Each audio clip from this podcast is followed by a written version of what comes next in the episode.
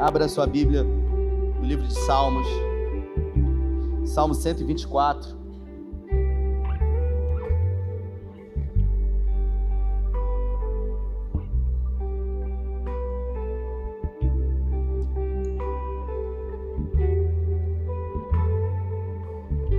Salmo 124.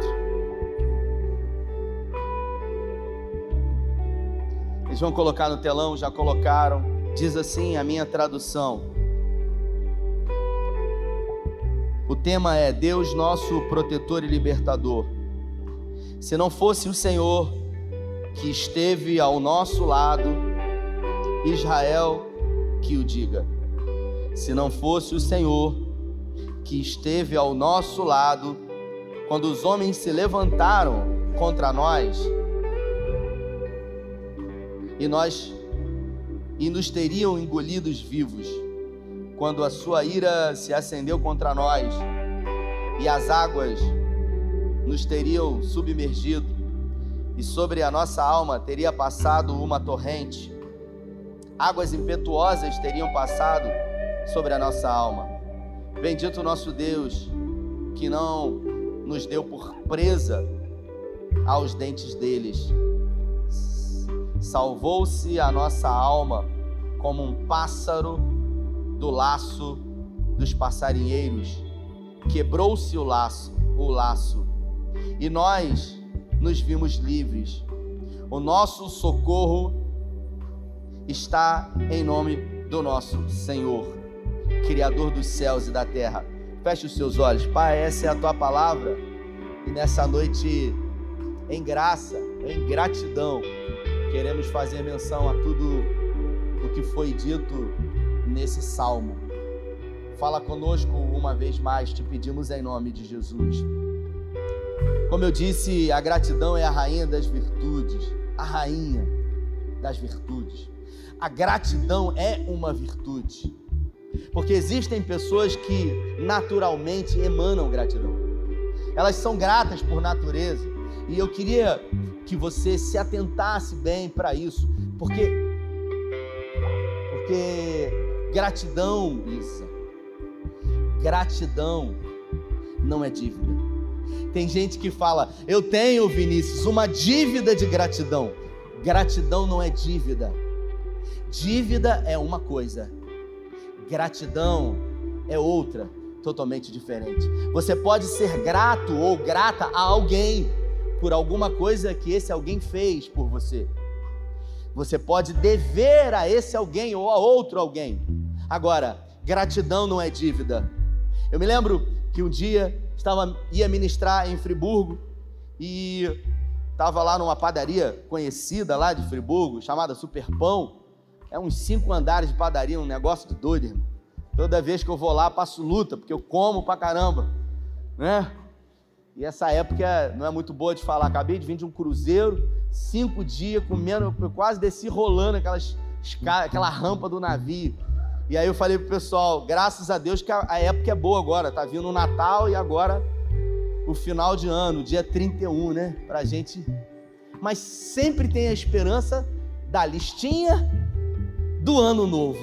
Então, o primeiro item da lista do ano novo é perder peso. voltar para academia. Mas vamos voltar para gratidão. Estava lá na padaria com um irmão que mora em Friburgo com a sua família, esposa, filhos, e a esposa dele com os filhos congrega no SEI uh, de Nova Friburgo. E ele congregava numa igreja lá em Nova Iguaçu. Agora você imagina, o cara mora em Nova Friburgo, a esposa e os filhos congregam no seio de Nova Friburgo, e ele congregava numa igreja lá em Nova Iguaçu. E eu falei para ele: caramba, rapaz, poxa, não deve ser fácil para você. E ele falou: é, rapaz, é muito difícil.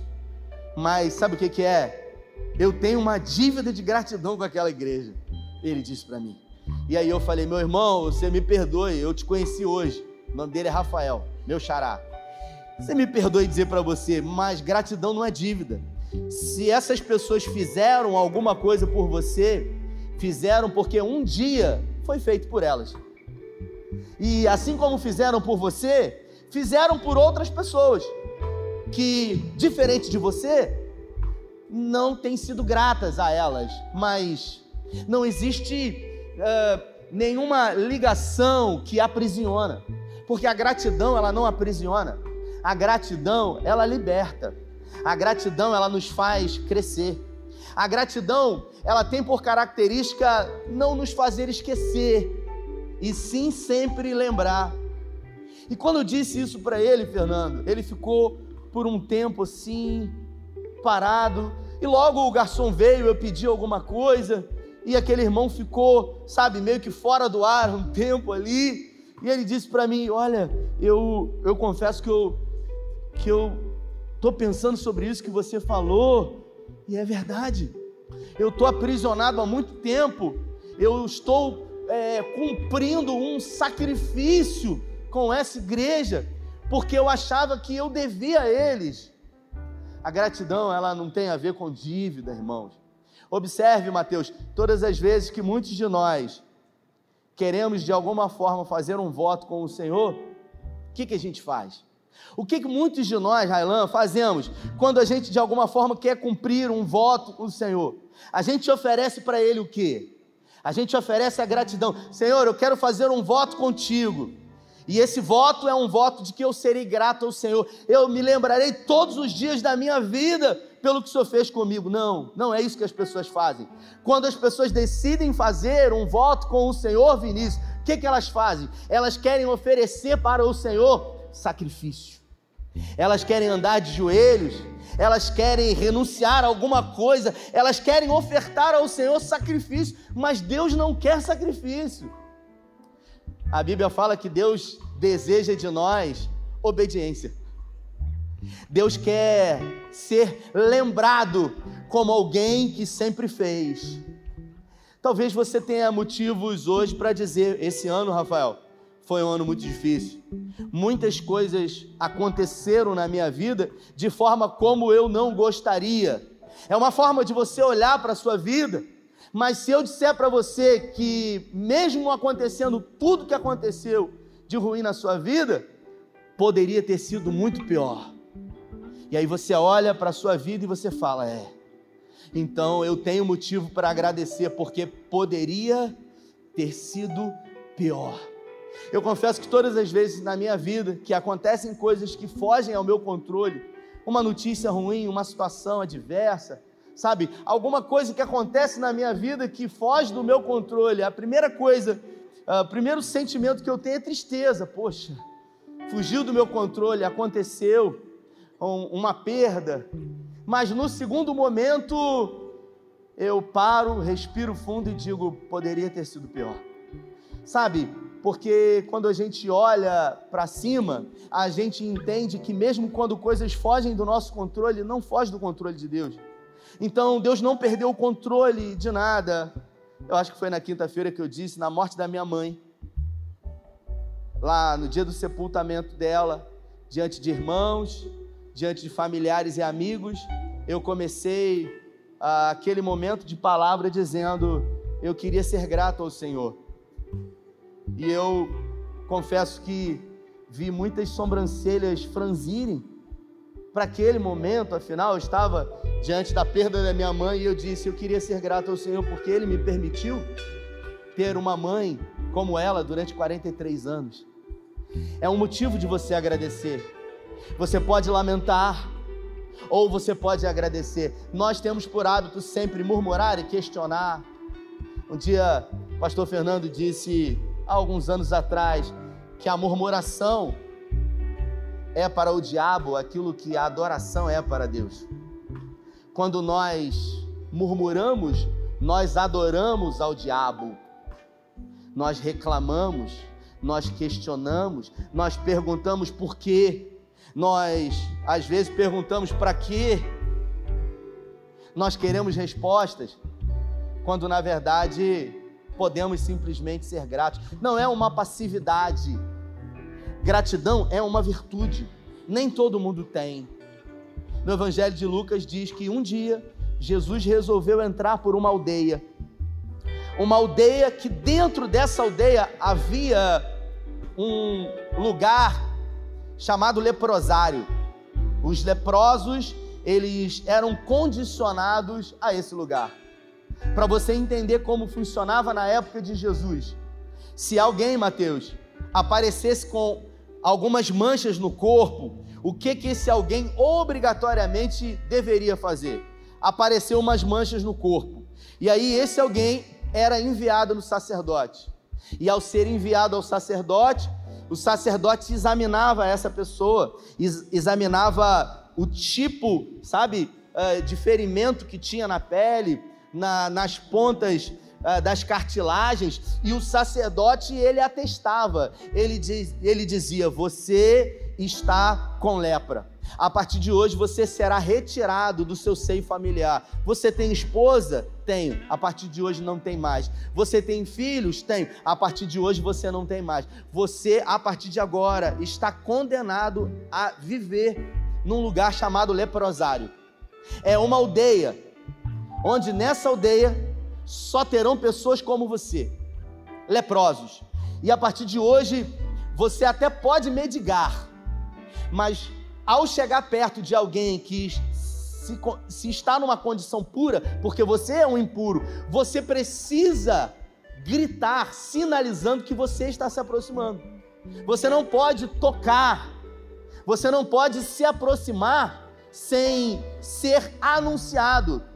Então o leproso, quando ele chegava perto de alguém que não era leproso, ele tinha que gritar: leproso, leproso. E esse alguém poderia ou não ser generoso ao leproso.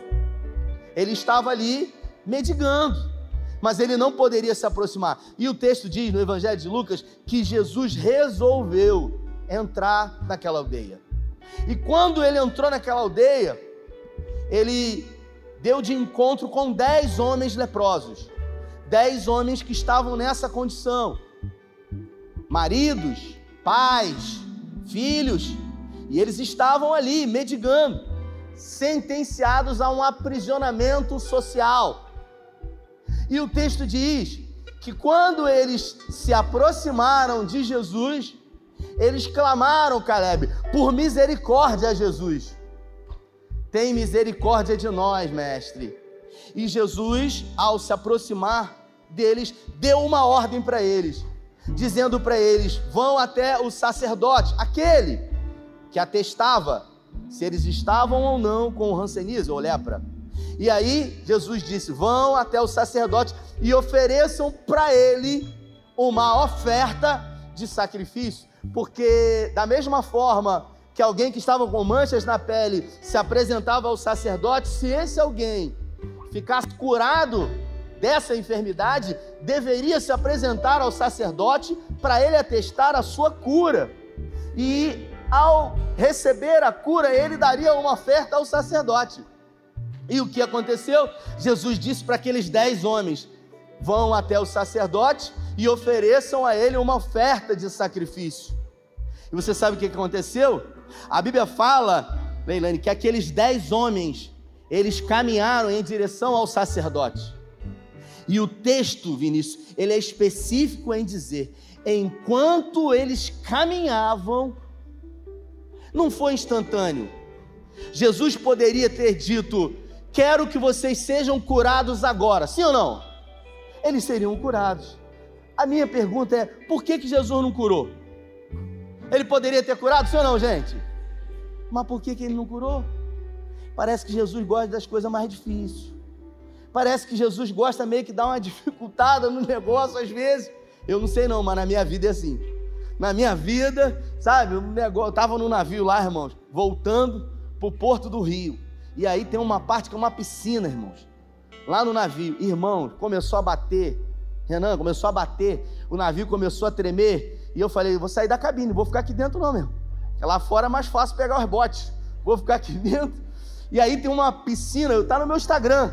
E aí, irmãos, você tinha que ver as ondas na piscina de dentro do navio. Eu falei, meu Deus, isso aqui dentro está assim. Você imagina lá fora.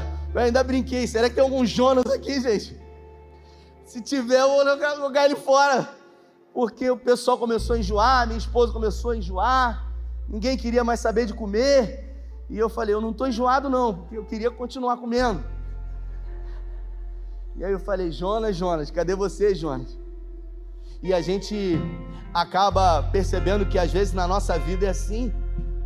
Mesmo no momento de lazer, de descontração, às vezes a gente passa por situações. Encontrei a irmã aqui da igreja lá, e ela falou assim: Pastor, essa noite não, não dormi, os cabides tudo batendo um no outro, o tempo todo, que balançou a noite toda. Eu falei: É, minha irmã, nem sempre as coisas estão no nosso controle. E aqueles dez homens receberam uma palavra: Vão até o sacerdote e ofereçam uma oferta de sacrifício. O texto diz: Enquanto eles caminharam, eles perceberam que haviam sido curados. Era mais ou menos assim: dez leprosos. E de repente um olhou: Ih, não estou mais, com, não tô mais com lepra.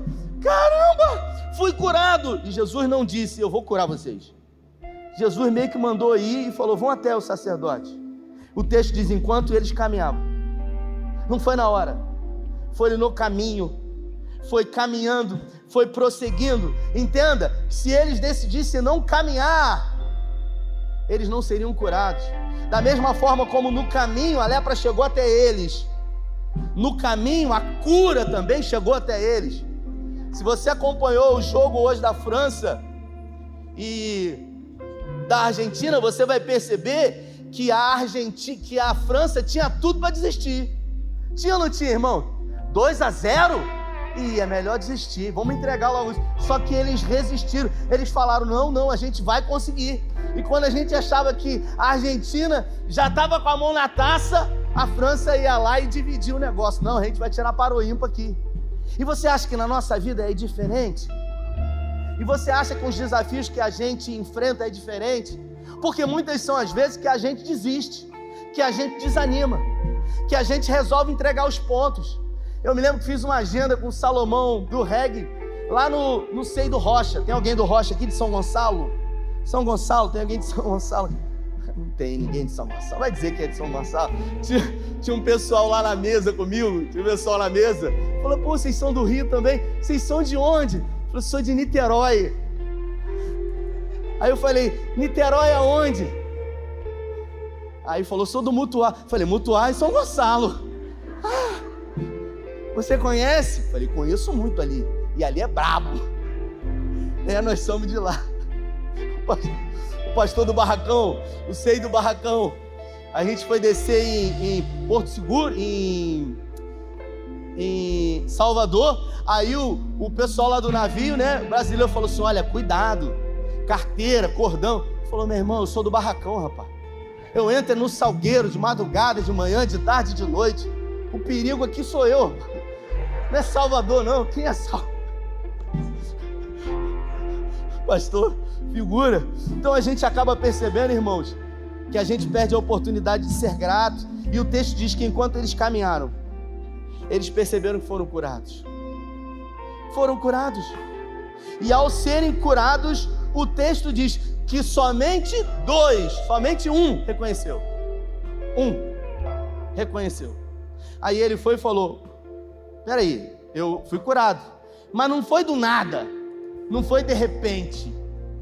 Alguém liberou uma palavra, alguém falou. Aí ele falou: Peraí, pô, se, se chegou na minha vida, foi porque houve uma intervenção. Então eu preciso reconhecer isso. Eu preciso ir até esse alguém. E ele foi. Ele não foi para a família. Ele até foi no sacerdote primeiro. O sacerdote atestou, mas ele voltou até onde Jesus estava e ele disse: Olha, eu quero te agradecer. Jesus fez por quantos? Dez. Todo mundo voltou? Não. Porque nem todo mundo é grato. É uma matemática é uma métrica. Numa plateia como essa, nem todo mundo tem a rainha das virtudes, que é a gratidão. Tem pessoas que acham que elas, sabe, simplesmente merecem receber. A vida deve conspirar ao seu favor. Eu às vezes me pego pensando, se eu recebesse de Deus aquilo que eu mereço, meu Deus. Você imagina se Deus resolvesse dar a você o que você merece? A gente a gente não merece nada. A gente tem uma a gente tem uma visão de que a gente merece, de que, sabe, o universo precisa conspirar ao nosso favor. Mas a Bíblia fala que nós somos maus. Nós somos maus. Jesus disse: Vós sois maus, sabeis dar boas coisas aos vossos filhos, quanto mais eu. Em Romanos, no capítulo 8, a gente vê o amor de Deus, Paulo declarando, quando ele diz: Se Deus é por nós, Laerte, quem será contra nós? Aquele que nem mesmo o seu próprio filho poupou antes, o entregou por amor a nós, como também, juntamente com ele, não nos dará todas as coisas? Se é ele quem nos justifica. Aí ele fala: quem tentará acusação contra os escolhidos de Deus? Se é Deus que os justifica, que os salvou, que os amou, que os elegeu. Quem poderá nos separar do amor de Deus que está em Cristo Jesus? A altura? A profundidade? E aí ele começa a declarar: se eu for ao mais altos céus, lá tu estás. Se eu for à profundeza do oceano, lá também tu estás.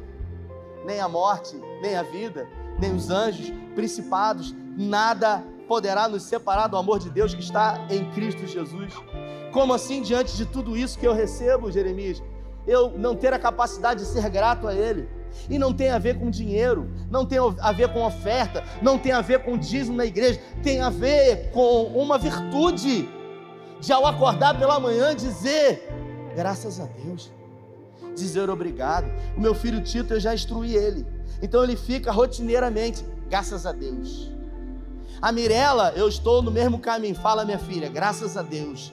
Por quê? Porque eu estou incutindo dentro dela essa virtude.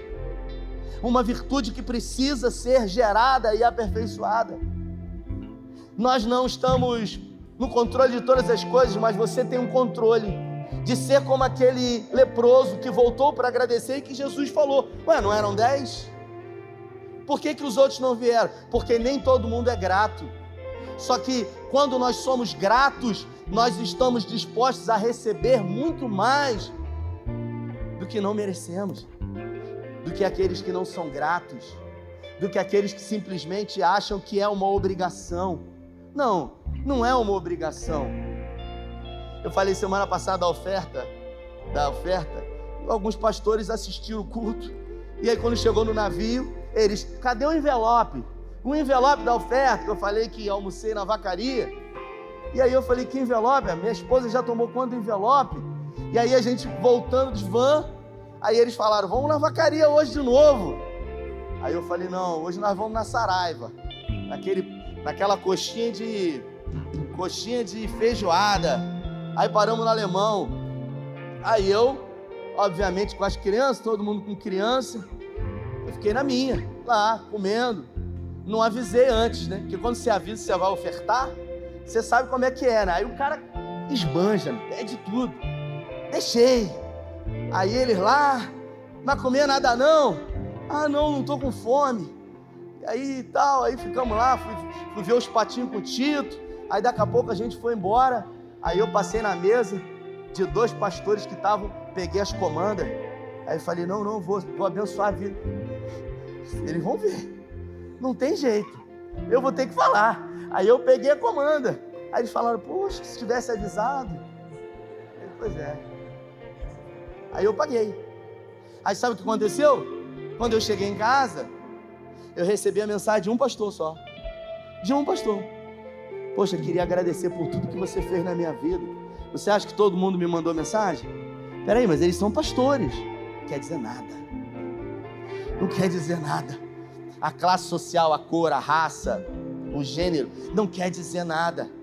Não é a totalidade que será grata, é só um percentual. Agora, numa mensagem como essa hoje, pode ser despertado dentro de você essa virtude de você agradecer a fazer parte de uma comunidade de fé como essa.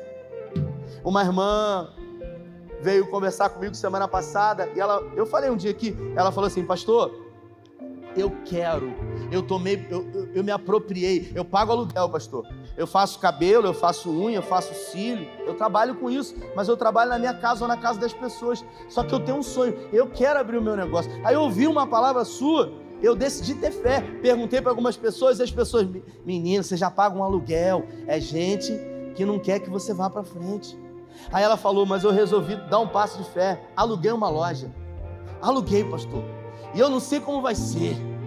E eu falei, você alugou, minha irmã? Aí eu falei, como é que é a loja? Ah, tá precisando de uma pintura, uns negócios. Aí tem um irmão que trabalha aqui como pintor, sabe? Faz serviço. Falei, contei a história para ele. Eu falei, você topa abençoar essa irmã junto com a igreja? A igreja vai dar o material, você vai dar a mão de obra. Ele falou, pô, pastor, tá fechado. Aí eu cheguei para ela e falei, irmã, a pintura da loja já está por conta. Ela começou a chorar. Eu falei, que isso? Eu falei, é tudo que a gente precisa dar o primeiro passo. Como que eu faço para agradecer? Eu falei, você já está reconhecendo. Deus usa pessoas. E quando a gente resolve ter uma atitude de fé, é você botar o pé sem você ver o chão. Porque você pisar onde você está vendo é mole. Difícil é você confiar em Deus no meio do oceano, igual eu estava ontem, que eu só via água. Não tem um sinal de internet, a não ser que você queira pagar 300 reais para ter sinal de internet. É tudo em dólar lá. E aí, você confiar. Eu falei, meu Deus, eu, eu olhando assim na, sabe, na janela, Alexandre, falei assim, cara, eu tô me sentindo um Abraão, porque Deus falou, sai da tua terra, do meio da parede. Foi para onde? Não tinha GPS, não tinha nada. Confiou no Senhor e saiu. E chegou no destino. Você viram essas crianças apresentando aqui, a gente já vai terminar, essas crianças apresentando aqui um Jesus que nasceu em vários lugares. Talvez você não tenha curiosidade, ô Galtinho, de saber por que, que Jesus nasceu, sabe? Por que, que ele morreu em Jerusalém? Por que, que ele foi crucificado em Jerusalém? Por que, que tudo aconteceu lá na, na Palestina? Por que, que não, não foi num outro país? Por que, que foi ali? Porque se você pegar o mapa mundi, e você abrir assim, ó, o mapa mundi, e você vai perceber que o centro da terra é a Palestina. É ali. Então Jesus, ele foi enviado pelo seu pai no centro da terra. Foi um amor a ser enviado no centro da terra. É o Marco Zero, e o Marco Zero é exatamente, o, exatamente lá naquele. No, no, no, Como é que é o nome? Aquela, aquele negócio dourado lá.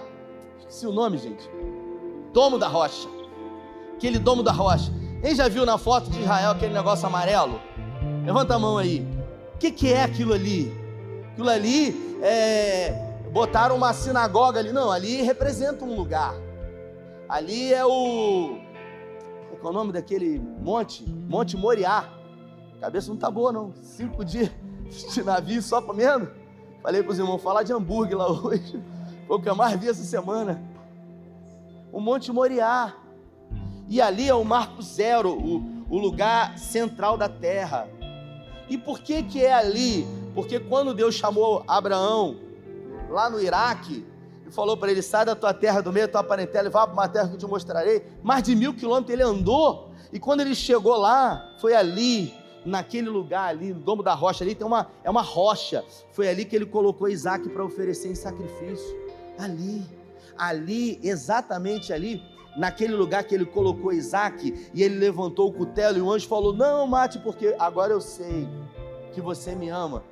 Alguns anos depois, quando Salomão construiu o templo, exatamente naquele lugar ali foi colocada a arca da aliança. Ali é o Santo dos Santos, aquilo que representa a presença de Deus. Então na Bíblia nada é por acaso. Nada é coincidência. Não existe no cristianismo coincidência. Com Cristo não existe coincidência, existe providência. Ele providencia tudo. Ele cuida de tudo. E o que que eu preciso fazer? Eu preciso caminhar. Porque é no caminho que tudo acontece. E sempre ser grato a ele por aquilo que aconteceu de bom e também por aquilo que aconteceu de ruim, entendendo que poderia ter sido pior. Se coloque de pé. Eu queria fazer um pedido a você que está aqui. Nós não temos mais tempo, mas você não precisa de tempo para ser grato ao Senhor, mesmo no seu lugar. Eu queria desafiar você, e a palavra é essa: desafiar, a fazer uma oração. Uma oração sem que nessa oração você peça qualquer coisa. Porque a gente ora, e eu também sou assim, né? Cada um ora de um jeito. Um dia eu estava jantando com o irmão, e aí o irmão falou assim: O que, que você tem? Que, que você tem a ver com a minha oração? Aí eu falei, como assim? Eu falei, você fica se metendo, porque um dia você falou lá que eu, que eu oro deitado, e eu oro, e oro de joelho, e às vezes eu durmo, passo a perna assim só.